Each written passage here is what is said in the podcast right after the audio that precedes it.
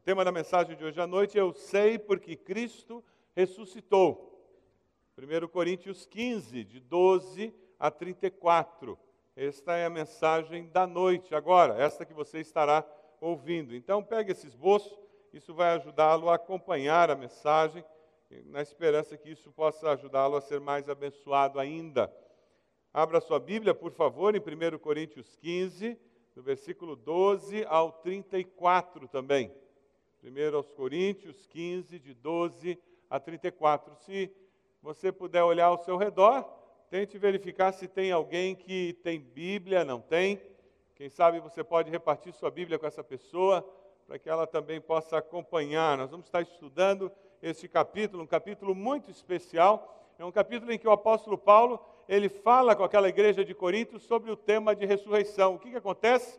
Os coríntios eles eram uma igreja nova e surge no meio deles algumas pessoas que começam a questionar: será que de fato aconteceu isso? Será que de fato Jesus ressuscitou? Eu acho que, fazendo uma versão de 1 Coríntios dos nossos dias, seria como dizer: eu acho que Paulo tinha tomado o santo daime, ele estava meio que numa, numa esquisita aí e ele inventou essa história de ressurreição.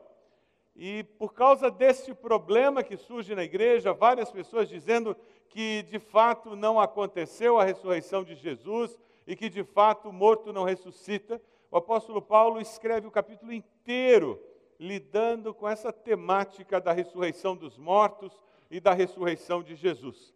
Mas antes de nós começarmos a estudar os versículos, eu queria repartir com você um texto que eu li num, na teologia do Novo Testamento do George Led, muito interessante, um texto que vai ser projetado e você tem impresso aí no esboço, eu queria que a gente refletisse um pouquinho nele.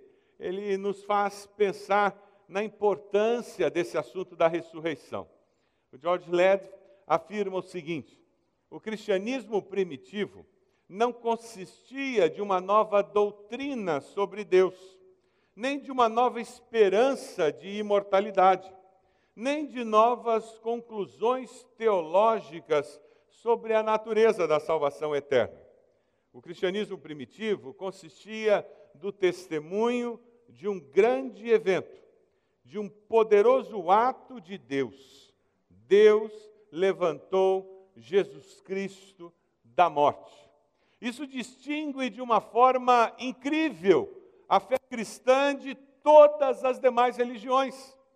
O cristianismo não é simplesmente um amontoado de conceitos teológicos tentando definir o, o divino, definir o transcendente, esse ser cósmico que nós não conseguimos perceber completamente. O cristianismo é muito mais do que um esforço do homem para explicar aquilo que é inexplicável. O cristianismo é muito mais do que uma série de preceitos éticos ou filosóficos que tentam reger a vida do ser humano para que essa vida faça sentido, para que essa vida seja uma vida melhor vivida, uma vida mais plena, mais satisfatória. A fé cristã é muito mais do que isso. O cristianismo não é simplesmente ah, uma maneira de você trabalhar com esse vazio existencial, do ser humano, na insegurança do que vai acontecer comigo depois da morte. O cristianismo é muito mais do que simplesmente uma nova doutrina que surge de Deus. E é isso que distingue a fé cristã de todas as demais. O cristianismo é existencial. A fé cristã ela é existencial, ela lida conosco como seres que existem e é uma resposta existencial. É, o cristianismo nos confronta com o fato de que Deus existe e, como um ser que existe, ele intervém na realidade humana através do seu filho. Jesus veio, viveu, morreu, ressuscitou. Bom, se ele ressuscitou, venceu a morte, eu também posso vencer. E a mensagem cristã era essa. Ela não era elaborada, ela não tinha toda a sofisticação que nós encontramos hoje ao redor do cristianismo. E hoje nós temos tanta cosmética, nós temos tanto aparato ao redor dessa essência da fé cristã, que muitas vezes nós temos dificuldade de perceber a essência da fé cristã. Tem tanto pacote ao redor dela, tem tanto envelope ao redor dela, tem tanta prosopopeia ao redor dela, que às vezes a gente não sabe mais o que, que é a essência da fé cristã. A essência da fé cristã é Deus tanto amou o mundo que deu o seu Filho para que todo aquele que nele crê, ainda que morra, viva e viva eternamente. Já viu isso em algum lugar? Quando nós celebramos a Páscoa, nós estamos celebrando o poderoso ato de Deus na história. Deus levantou Jesus Cristo da morte. Uma outra afirmação que eu achei muito interessante, eu destaquei para você também, é quando Led nos fala o misterioso corpo do Cristo ressurreto possuía estranhos poderes que transcendiam as limitações físicas. Este corpo era suficientemente corpóreo para mostrar as suas feridas e era suficientemente imaterial para atravessar portas fechadas. O corpo glorificado pertence a uma dimensão diferente da nossa realidade. Esse texto fez zzz na tua mente? Porque se não fez, você não entendeu o que foi lido. Lê de novo. Porque se você entendeu, ele fez zzz. Sabe por quê? Porque a gente não entende. A nossa grande dificuldade como ser humano quando a gente lida com ressurreição, é porque nós estamos lidando com um conceito que é incompreensível para a mente humana. E essa é a grande luta do ser humano quando ele começa a estudar as coisas espirituais.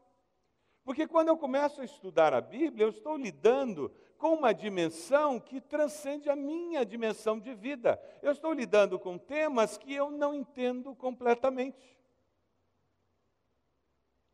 E veja, não é só com relação às coisas espirituais que eu enfrento esse problema. Qualquer ser humano, dentro da sua área profissional, pensa na sua área profissional. Quanto mais você estuda a sua área profissional, não é verdade que você descobre que menos você sabe? Quanto mais você estuda, mais você descobre que precisa estudar mais. Não é assim? É por isso que calouro de faculdade sabe tudo, né?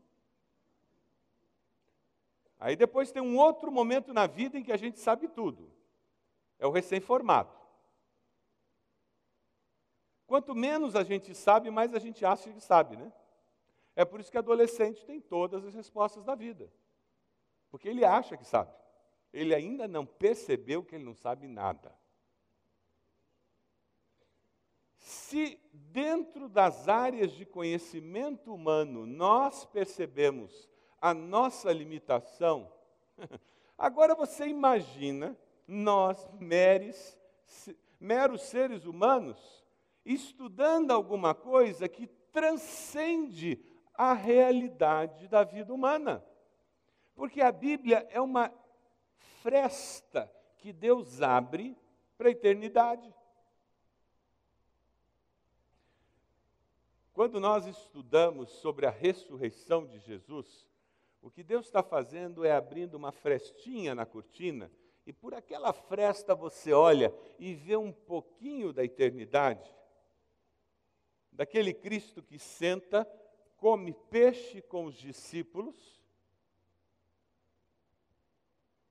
e ao mesmo tempo entra e sai da sala sem abrir a porta.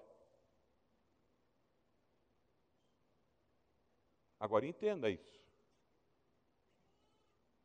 Não dá para entender. Porque é uma realidade diferente da nossa. Quando nós pensamos na ressurreição, nós somos confrontados com a nossa limitação humana. E é isso que afasta muita gente de Deus. Tem muita gente que não gosta de estudar a Bíblia, porque toda vez que ele estuda a Bíblia, ele descobre que ele é limitado. Tem pessoas que se afastam de Deus e não buscam a Deus. Sabe por quê? Porque eles querem continuar se iludindo, achando que eles são bons, que eles podem, que eles estão no controle. Porque o pressuposto básico para conhecer a Deus é dizer: Deus, eu sou pequeno demais. É por isso que eu preciso do Senhor. Porque não há como eu me aproximar do Criador dos céus e da terra, do Deus Todo-Poderoso, sem ter consciência de como eu sou pequeno. Quando nós refletimos sobre a ressurreição, não há como fazer isso sem termos consciência da nossa pequenez, da nossa limitação e da nossa transitoriedade. Quando você fala de ressurreição, você fala de eternidade. Nós vivemos presos a três dimensões. E nós temos muita dificuldade de entender uma dimensão.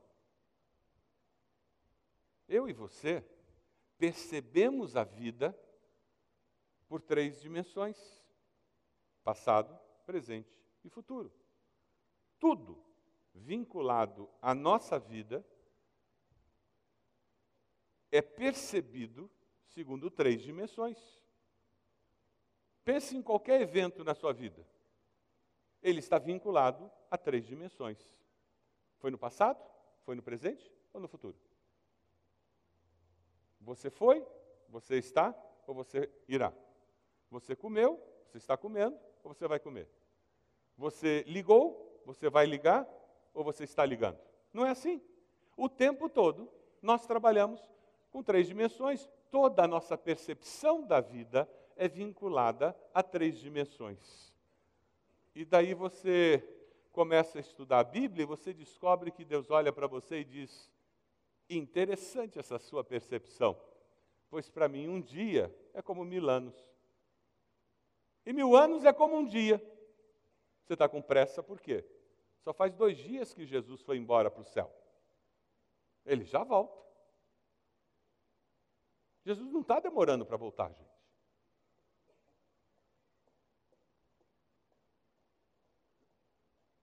Deus vive no eterno hoje.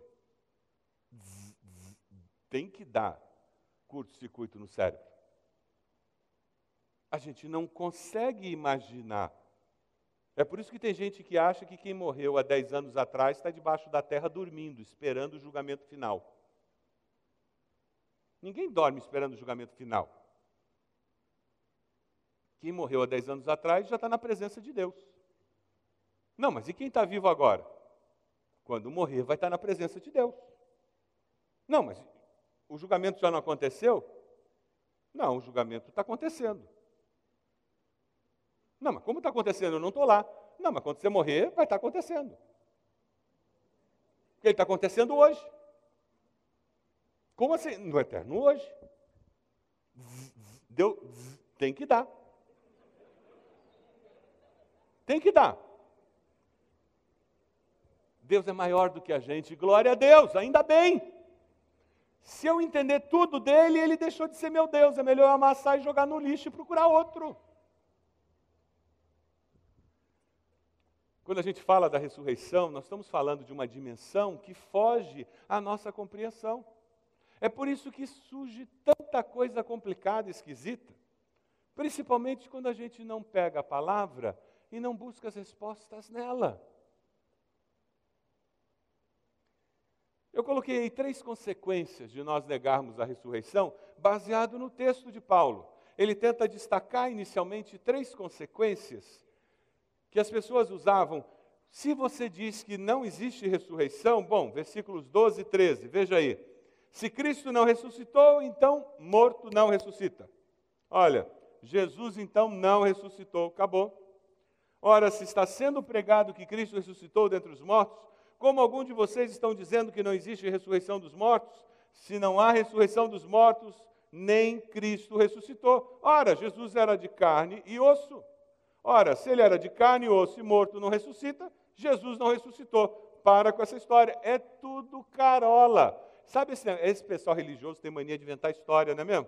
Eles criam umas fantasias, esse negócio para enrolar o povo. Eu sei como é isso. Já vai sair na super interessante do mês que vem essa história explicando que esse lance de ressurreição é tudo invenção do pessoal. Deve ser alguma invenção de alguma igreja. E provavelmente a igreja católica, lá na Idade Média. Eles sempre arrumam alguma coisa, algum arqueólogo que inventa história. O ser humano vive inventando alguma coisa. Ou, como fizeram os judeus, dizendo que Jesus morreu e seu corpo foi roubado. Será que foi isso? Uma outra consequência de negar a ressurreição é que se Cristo não ressuscitou, eu lamento informar, nós vamos fechar as portas. Eu acho que a gente podia transformar isso aqui numa pista de skate, alugar, ganhar algum dinheiro com isso, porque nós não temos o que pregar. Se ele não ressuscitou, não temos nada para anunciar. Veja aí o versículo 14. Se Cristo não ressuscitou, diz o apóstolo Paulo, é inútil a nossa pregação, como também é inútil a fé que vocês têm. Mais que isso, seremos consideradas falsas testemunhas de Deus, pois contra ele testemunhamos que ressuscitou a Cristo dentre os mortos. Mas se de fato os mortos não ressuscitam, ele também não ressuscitou a Cristo. Pois se os mortos não ressuscitam, nem mesmo Cristo ressuscitou. Se a pregação de Cristo não é de alguém que ressuscitou, nós estamos seguindo a linha dos apóstolos que foram os mentirosos porque eles mentiram dizendo que Jesus tinha ressuscitado. E você vai encontrar pessoas nos nossos dias se dizendo cristãos e dizendo que essa história de ressurreição é uma coisa meio mal contada. Sabe, é um negócio figurado. O que eles estavam querendo dizer é uma coisa, não era bem isso. E você vai encontrar gente aí batendo no peito, e dizendo que esse negócio de Jesus ressuscitar não era bem isso que eles queriam dizer. E coitada das mulheres, né? É, elas estavam chorando, elas tiveram uma visão ali no túmulo, sabe? Foi uma, uma visão que elas tiveram, uma coisa. Deviam ter tomado o santo daime também. Deve ser alguma coisa por aí. O grande problema é que se nós tirarmos a ressurreição da fé cristã, o cristianismo se transforma como qualquer outra religião na face da terra. A singularidade da fé cristã está firmada no fato de que o nosso Redentor vive e vive eternamente. Amém? É inegociável nós termos um Redentor que venceu a morte. Um Cristo morto sem ressurreição seria um Cristo condenado, seria um Cristo que não teria poder para justificar os demais. A terceira razão que as pessoas apresentavam, que Paulo diz: olha, se Cristo não ressuscitou, a consequência terrível de acreditar que Cristo não ressuscitou é que quem morreu crendo em Cristo estará perdido eternamente. Veja os versículos 17 a 19, dê uma olhadinha aí. E se Cristo não ressuscitou, inútil é a fé que vocês têm e ainda estão em seus pecados. E neste caso, também os que dormiram em Cristo estão perdidos. Se é somente para esta vida que temos esperança em Cristo, somos de todos os homens os mais dignos de compaixão. Você conhece alguém que morreu crendo em Cristo? Você conhece alguém que, quando morreu, estava afirmando que cria em Cristo, que tinha esperança de vida eterna com Deus através de Cristo Jesus? Conhece? Olha, se Jesus não ressuscitou, lamento informar, essa pessoa deve estar perdida em algum vácuo cosmo, cósmico aí, talvez num buraco negro do universo. Ou talvez, como alguns acreditam, simplesmente desapareceu. E tem pessoas que acham que a gente morre desaparece. Eu já contei para vocês, a família do meu pai, há, há três gerações atrás, eram positivistas praticantes. O meu bisavô, eu, eu tenho em casa, se alguém quiser ler, eu empresto. Ele, ele era positivista, era um dos líderes do positivismo no Rio de Janeiro. Quando ele foi sepultado, o discurso do enterro dele foi publicado na Sociedade Positivista do Rio de Janeiro. Que coisa mais triste aquele discurso. Falando de tudo que ele fez, a influência que ele tinha. Ele foi enterrado e era isso, porque para o positivismo morreu, acabou. Não tem alma, não tem nada, é só matéria. Que morte mais vazia. Se Cristo não ressuscitou, Quem morreu sem Cristo não tem nenhuma esperança. Eu li a historinha de um pastor na Irlanda do Norte, numa cidadezinha pequena. Naquela cidade tinha um ateu convicto, que durante toda a sua vida defendeu o ateísmo e espalhava o ateísmo para as pessoas. E finalmente ele chegou, ficou muito enfermo, estava próximo da morte, e ele pediu para o pastor visitá-lo. E o pastor, meio assustado, foi visitá-lo, né? O homem era ateu, conhecido na cidade. E quando o pastor chegou lá, ele disse, ele olhou para aquele senhor e disse: Sim, o que, que você deseja? O senhor olhou para ele e disse: O senhor deve estar assustado de eu tê-lo convidado aqui. Ele disse: Realmente eu estou curioso. Eu estou querendo saber por que, que você me convidou. Você é um ateu convicto, tem sempre espalhado o ateísmo pela cidade. E aquele homem olhou e disse: Olha, a vida inteira eu não precisei de Deus. Mas tudo que eu preguei a vida inteira e que eu criei a vida inteira não está me ajudando nessa hora. Não está me ajudando nessa hora. Toda aquela autossuficiência, todo aquele sistema de pensamento centrado no ser humano que ele tinha, estava ruindo diante da fragilidade humana e da carência humana que se deparava com o fim da vida.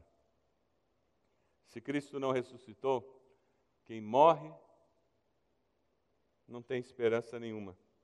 Veja o versículo 19. Se é somente para essa vida que temos esperança em Cristo, nós de, somos de todos os homens os mais dignos de compaixão. Essa expressão, os mais dignos de compaixão, no grego, se você for traduzir literalmente, seria digno de dó. Era uma expressão muito comum antigamente. Hoje em dia não se usa quase, né? mas antigamente dizia fulano é digno de dó. Mas é bom saber que os cristãos não precisam viver assim, né?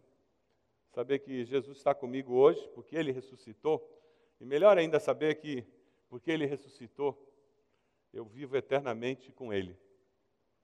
E o apóstolo Paulo começa daí, a partir do versículo seguinte, a construir toda uma afirmação da vantagem, das consequências de eu crer que Jesus ressuscitou, do porquê é bom viver com essa convicção de que Jesus ressuscitou. Dê uma olhadinha no versículo 26. Porque Cristo ressuscitou, e eu sei disso, e eu creio nisso eu tenho a certeza de que a morte foi derrotada.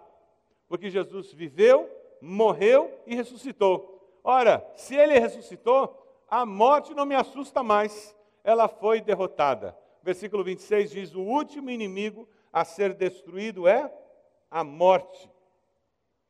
O C.S. Lewis, num livro seu falando sobre a ressurreição, ele faz uma afirmação que eu achei maravilhosa. Está aí no quadro para vocês poderem ler junto.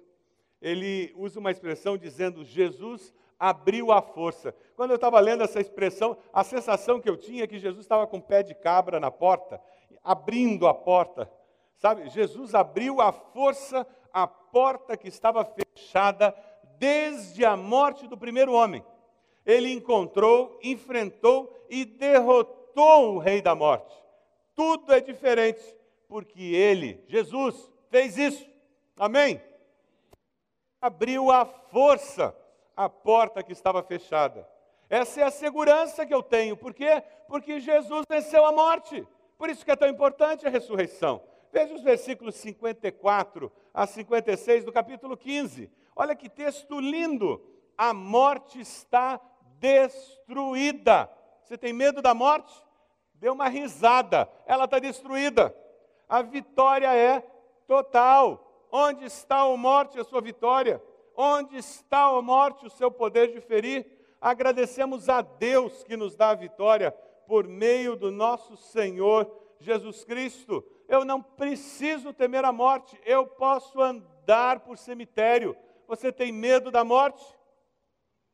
Tem medo da morte? você não precisa ter medo da morte, sabe por quê? Ela já foi derrotada. Amém?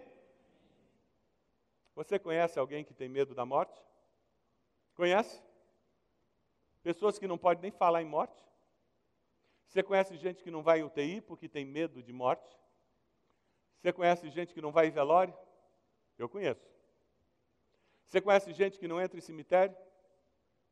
Que quando o corpo é velado em cemitério não vai no, no, no velório? Você conhece? Eu vou desafiar você hoje a ler 1 Coríntios 15 para essa pessoa. Para ajudar essa pessoa a se libertar do medo da morte. Porque nós precisamos ajudar essas pessoas a se libertarem do medo da morte. E é possível viver sem ter medo de morrer. Não querer morrer, tudo bem, não tem problema. Deus colocou em nós um instinto de sobrevivência, de proteção da vida, que faz com que a gente não queira morrer. E não tem nada de errado com isso. É saudável até eu não querer morrer.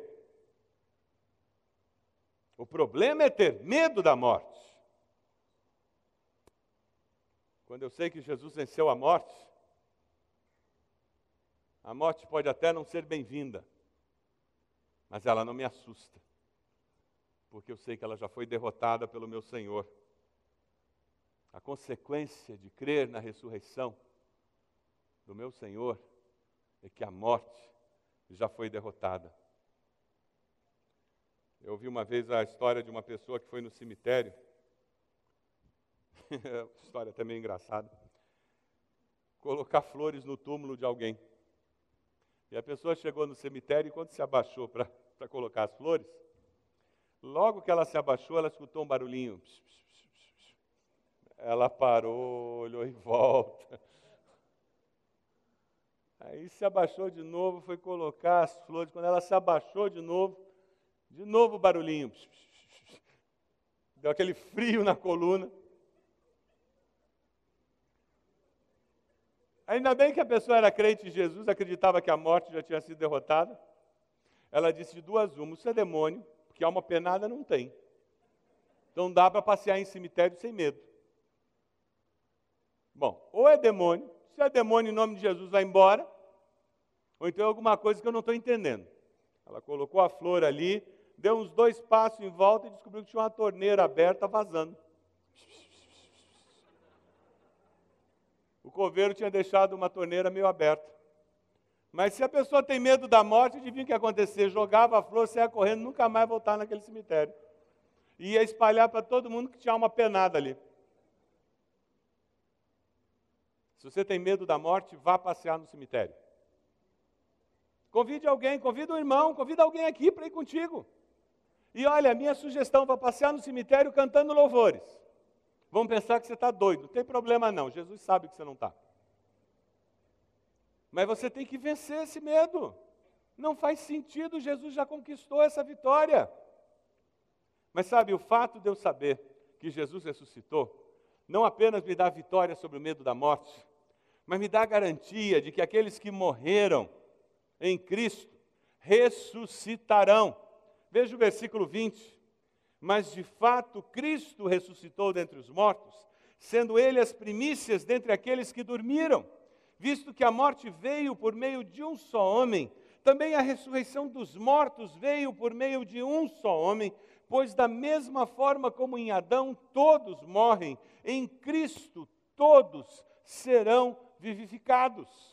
Ora, a história humana, o que, que acontece? Em Adão, nós descobrimos o mal da autossuficiência. A essência do pecado humano é a autossuficiência. Deus disse para Adão: não coma do fruto. Adão disse: ah, mas eu tô, dou conta do recado, Deus, que é isso? Ele foi lá, pegou do fruto e comeu. A autossuficiência alimenta a nossa capacidade de desobedecer a Deus. Ora, isso desde que existe o ser humano, existe o potencial de nós desobedecermos a Deus a essência do pecado é a nossa autossuficiência. É por isso que o caminho para a salvação começa como? Arrependimento. Quando eu digo, Deus, eu errei, eu preciso aprender a depender do Senhor, eu preciso parar de fazer o que eu quero fazer simplesmente, eu preciso aprender a depender do Teu Espírito. É por isso que nós precisamos nos arrepender, e a Bíblia diz que sem arrependimento não há perdão de pecados. Veja só. Lá no Éden começa essa história. E Deus olha e diz: É, o primeiro projeto não deu certo. E Deus não desiste do ser humano. O que, que ele fez? Ele manda Jesus, que a Bíblia chama de segundo Adão. E Jesus vem. E ele vive aquele projeto que Deus havia planejado. Jesus era 100% homem, 100% Deus, e Jesus vive tudo aquilo que Deus havia planejado para o ser humano. E co como homem, ele obedece a Deus, ele depende de Deus, ele cumpre o plano de Deus, e o que, que acontece? Quando nós agora aceitamos a Cristo, Deus começa a nos transformar em alguém semelhante a Cristo Jesus, não é isso que nós falamos? Deus está me moldando, me transformando em alguém parecido com Cristo. O que Deus está transformando a gente é em alguém mais humano, como Deus havia projetado no Éden. O pecado nos desumaniza. Deus nos torna mais humanos, como Ele nos havia projetado no Éden.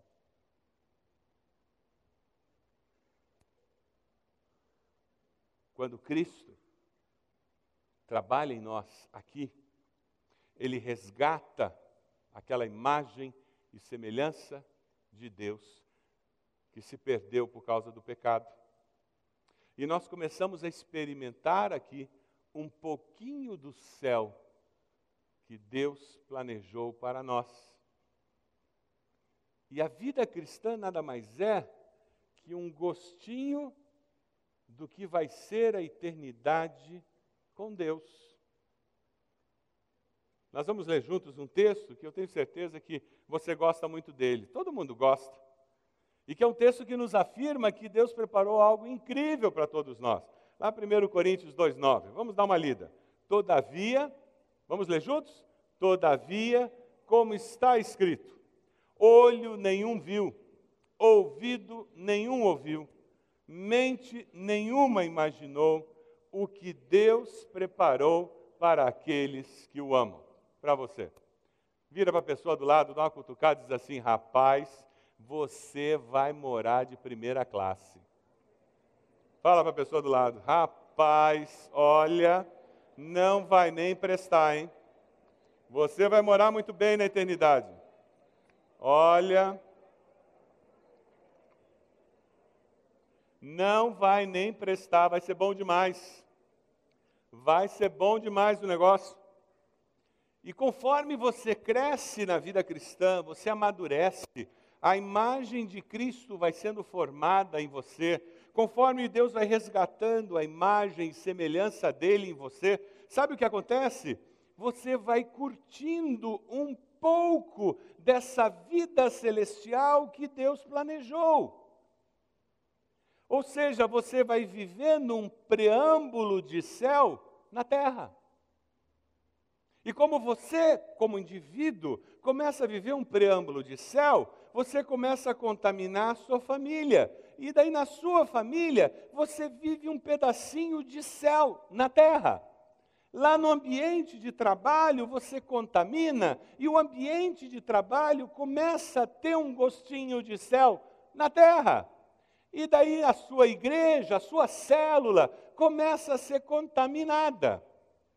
Da mesma forma que se eu deixo que as obras da carne dominem as minhas ações, da mesma forma que se eu não deixo o Espírito de Deus me transformar à imagem e semelhança de Jesus, da mesma forma que se eu não deixo Deus resgatar a sua imagem e semelhança em mim, o que, que acontece?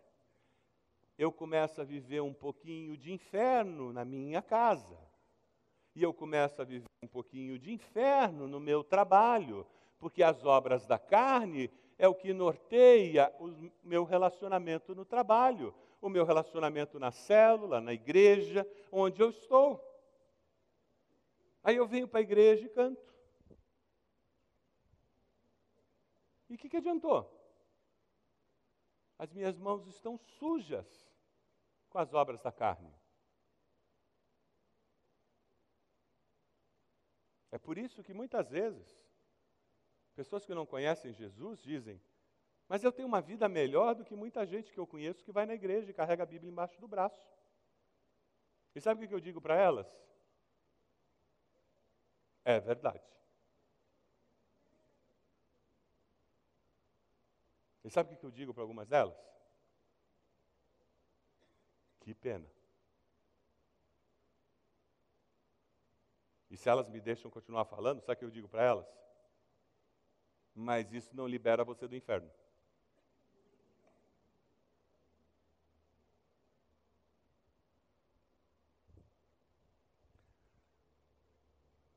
Veja o versículo 42. Veja que texto precioso. Esse capítulo 15, gente, é, você tem que ler, reler. Sabe? Experimenta essa semana, de repente, no teu período devocional, você ficar lendo esse capítulo, passar a semana inteira só nesse capítulo, sabe, remoendo, ruminando.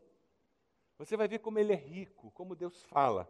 Versículo 42 diz assim: Assim será com a ressurreição dos mortos. O corpo que é semeado é perecível e ressuscita imperecível. É semeado em desonra e ressuscita em glória. É semeado em fraqueza e ressuscita em poder. É semeado em corpo natural e ressuscita um corpo espiritual. Se há corpo natural, há também corpo espiritual. Nós não estamos falando da imortalidade da alma, mas da ressurreição do corpo. E veja, o que Paulo está falando é sobre a situação de corpo material e corpo espiritual. Se você usa uma tradução mais antiga, as traduções antigas não usavam corpo espiritual, usavam corpo glorificado. Talvez seja uma terminologia que você está mais acostumado.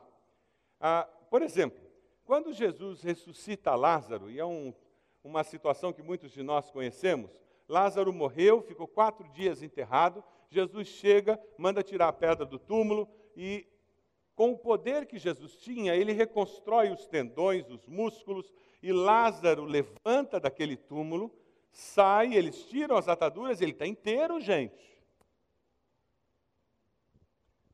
E Lázaro volta a viver a vida normal. Alguém já encontrou com Lázaro? Vocês já viram Lázaro por aí? Por quê? Porque o Lázaro morreu. O corpo com o qual ele ressuscitou era o corpo de carne, material, normal. Jesus ressuscitou o seu corpo de carne, normal. Mas Jesus, que morreu, foi sepultado e três dias depois ressuscitou, ele tinha um corpo diferente.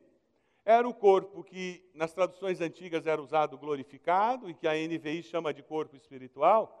Era um corpo que pertencia a uma dimensão diferente da nossa. É aquele corpo que faz zzz na cabeça da gente. Por quê? Porque estavam reunidos, Jesus entrava, sem abrir a porta. Falava com eles e depois saía. Agora, com esse mesmo corpo, ele mostrava e Tomé via a marca dos pregos. E ele sentava com esse mesmo corpo, meio surreal, que entra e sai da sala sem abrir a porta, ele sentava e comia peixe com os discípulos. Para com isso. Aí esse mesmo corpo, ele sobe para o céu. Gente, efeito especial legal. Agora entenda. Era uma dimensão diferente de corpo. Era o mesmo corpo, mas num momento diferente.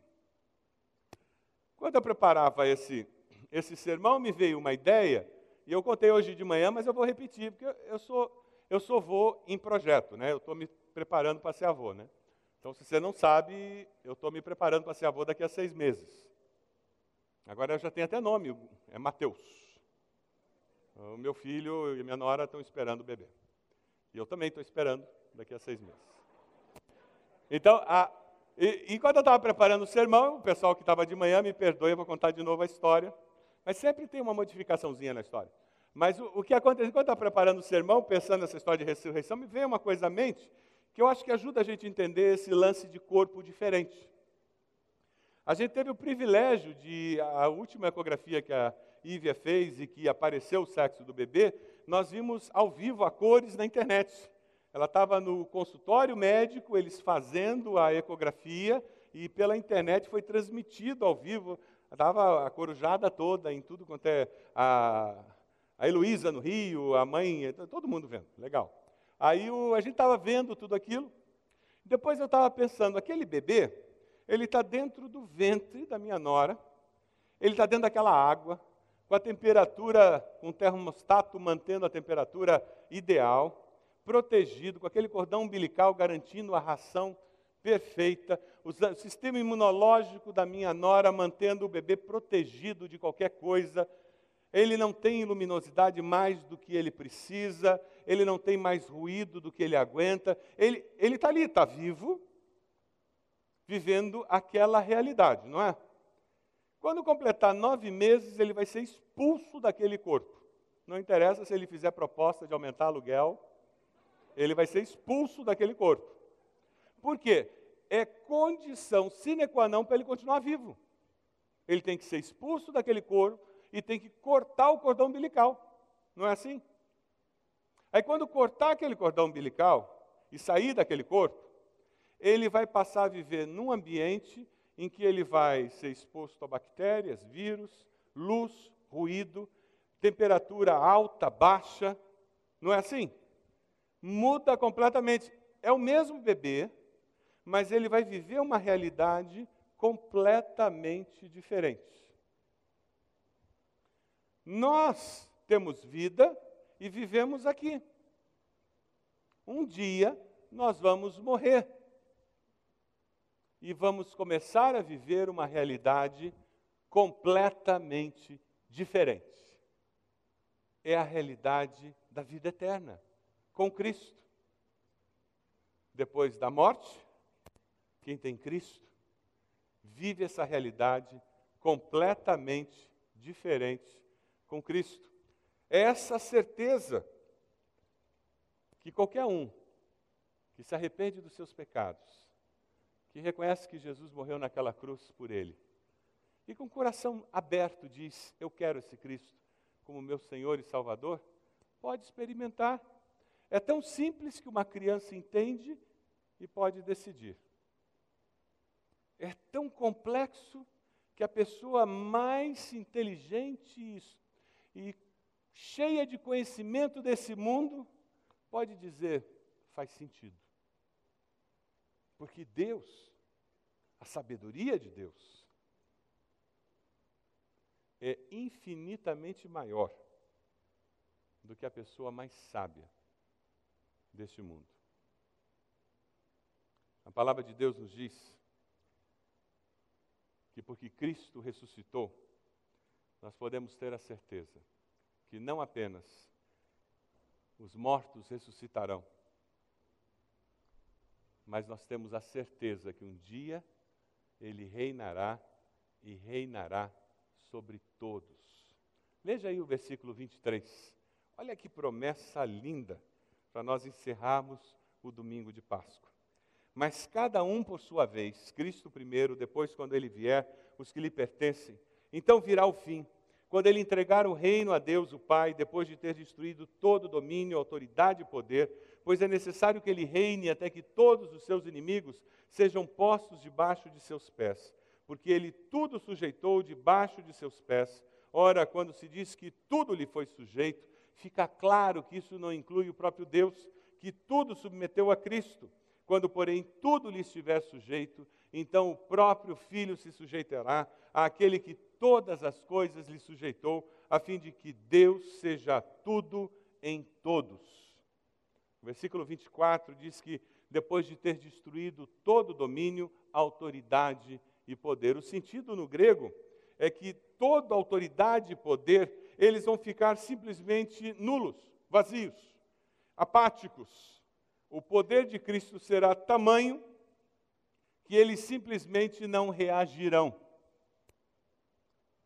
Calvino afirmou certa vez: parece-nos às vezes que o mal vence, mas no clímax da história humana, Cristo reinará completamente. Você está vivendo um momento em que você se sente injustiçado ou tem a sensação de que o mal está vencendo? Às vezes nós vemos noticiário, às vezes nós lemos o jornal, às vezes nos dá a impressão que parece que quanto mais o tempo passa, mais os corruptos, mais o mal vence. A notícia da ressurreição é uma notícia de vitória. Eles não vencerão para sempre. Amém. Cristo reinará e reinará eternamente.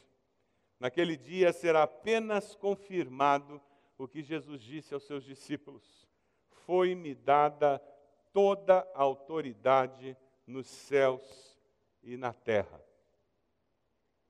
A vítima do Monte Calvário, o Cristo ressurreto, está agora livre e à vontade na eternidade,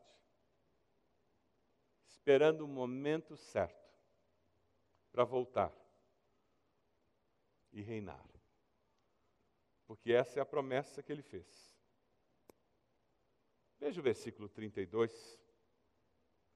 O apóstolo Paulo comenta: Se foi por meras razões humanas que lutei com feras em Éfeso, o que ganhei com isso? Se os mortos não ressuscitam, comamos e bebamos, porque amanhã morreremos. E ele exorta aqueles cristãos em Corinto: não se deixem enganar. As más companhias corrompem os bons costumes. Cuidado com quem você anda. Cuidado com quem você deixa a sua mente.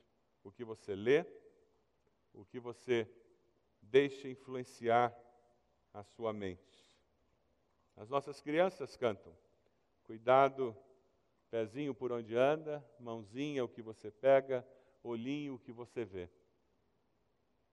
Porque nós influenciamos, mas nunca nos esqueçamos que nós também somos influenciados.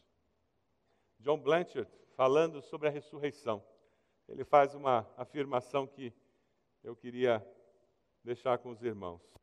A história da Páscoa não termina com um funeral, mas sim com uma festa. Isso tem a cara do Bacaxeri. A história da Páscoa não termina com funeral. É a festa de Deus, a festa que agrada a Deus, porque a vida sempre vence. Tem uma história que eu gosto muito. Há anos atrás eu li essa história. Que uma igreja na Segunda Guerra Mundial, que ficava perto do Canal da Mancha, foi bombardeada pelos alemães. E completamente arrasada aquela igreja. O vilarejo inteiro foi arrasado, praticamente abandonado. Não tinha ninguém mais morando naquele vilarejo, porque era muito perigoso por causa dos bombardeios. E aquela igreja, quando ela foi destruída, ela estava toda decorada para aquele período de outono, cheia de espigas de milho, porque era o período do Thanksgiving deles, das ações de graça. E não sobrou nada. E ninguém mais voltou. E choveu, fez sol, choveu, fez sol os meses se passaram e, e um dia alguém voltou ali naquele lugar da igreja.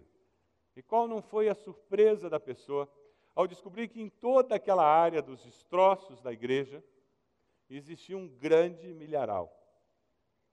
No meio dos destroços, aquelas espigas de milho que tinham ficado debaixo dos destroços da igreja, aqueles milhos que ficaram ali por baixo, encontraram uma maneira de expressar a vida que tinha dentro de cada um daqueles grãos de milho. E com dificuldade, um milharal se instalou no meio daquele destroço que significava a morte da guerra. Que ilustração para nós no domingo de Páscoa. A cruz, que significa morte, não foi suficiente. O túmulo, que significa morte, não foi suficiente, porque a cruz está vazia e o túmulo também, porque Jesus ressuscitou. Amém? É com essa certeza que nós vivemos. Como isso afeta a sua vida? Saber que Jesus ressuscitou. Você vive sem medo da morte? Você tem medo da morte? Então você vai fazer um compromisso comigo. Você vai passear no cemitério com alguém. É um desafio. Você vai encontrar alguém que vai passear no cemitério com você. E você vai vencer em nome de Jesus. Você conhece alguém que tem medo da morte? Conhece? Deus está dando a você uma missão nessa noite, a ajudar essa pessoa a vencer o medo da morte. Você vai pegar 1 Coríntios 15, vai sentar com essa pessoa e vai ler com ela. E vai contar para ela por que, que você não tem medo da morte. É só isso. Você não tem que pregar o evangelho para ela, não. Você não tem que convencê-la a virar batista. Você tem que simplesmente dizer para ela: olha, aqui explica por que, que eu não tenho medo da morte. Jesus me dá essa certeza. Só faça isso. E o Espírito Santo de Deus vai falar o coração da pessoa. Você acredita nisso? Vamos ficar de pé? Se você tem medo da morte e você quer se livrar disso, eu vou convidar você para vir até aqui à frente, se colocar de joelhos e orar. Se você entendeu que Deus quer que você fale sobre medo da morte com alguém, você vai ler 1 Coríntios 15 para alguém. Eu vou convidar que você venha até aqui à frente, se coloque de joelhos e você vai orar agora por essa pessoa, dizendo: Deus, liberta essa pessoa da vitória, em nome de Jesus. Enquanto nós cantamos, venha até aqui à frente, dizendo: Deus, eu quero que o Senhor me ajude, eu quero ministrar a vida dessa pessoa, eu quero abençoá-la em nome de Jesus. Enquanto nós cantamos, pode vir. Vou orar por você no final, pode vir, enquanto nós cantamos.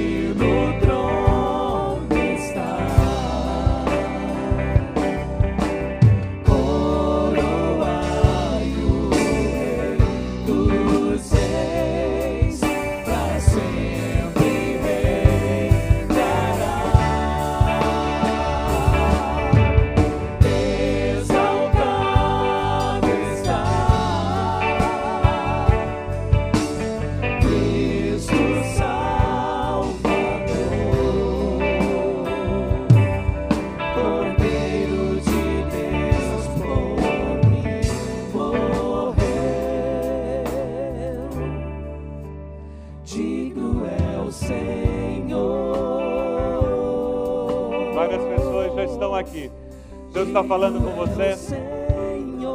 Alguma coisa que você ouviu nesse sermão tocou o seu coração? Existe alguma decisão que eu não mencionei, mas você sabe que Deus falou com você e você precisa tomar essa decisão. Eu não sei o que o Espírito está falando com você, qual a aplicação, mas você precisa tomar uma decisão. Vem até aqui, torne pública essa decisão. Coloque-se de joelhos diante do Senhor, nós vamos orar por você. Nós vamos cantar mais uma vez esse cântico. É medo da morte? É falar sobre morte, vida eterna com alguém. Você conhece alguém que está lutando com isso e que você pode abençoar? Quem sabe uma outra decisão? Enquanto nós cantamos, venha até aqui, coloque-se de joelhos. Quem sabe aceitar Jesus?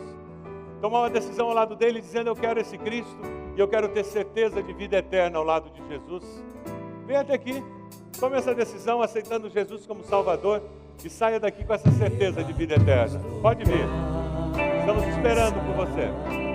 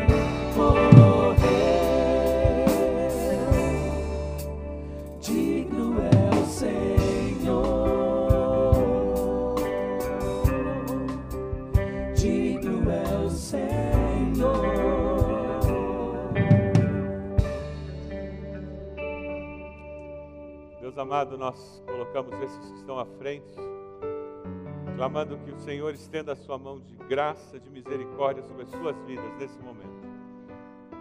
Ó Deus, que o teu Espírito Santo tenha liberdade nas suas vidas para transformar, para moldá-los à imagem de Jesus, para resgatar a imagem e semelhança do Senhor na vida deles. Ó Deus, dê a eles a vitória no nome de Jesus. Como teu povo, nós oramos por eles.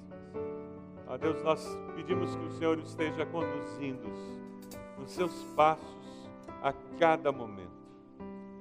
Ó Deus, nós rendemos graças a Ti. Te damos graças por esse domingo tão especial. E pedimos que o Senhor nos leve com a Tua bênção para essa semana de trabalho, de estudos. Que o Teu amor, a graça de Jesus e a presença do Teu Santo Espírito estejam conosco, hoje e sempre. Amém. Pode assentar-se.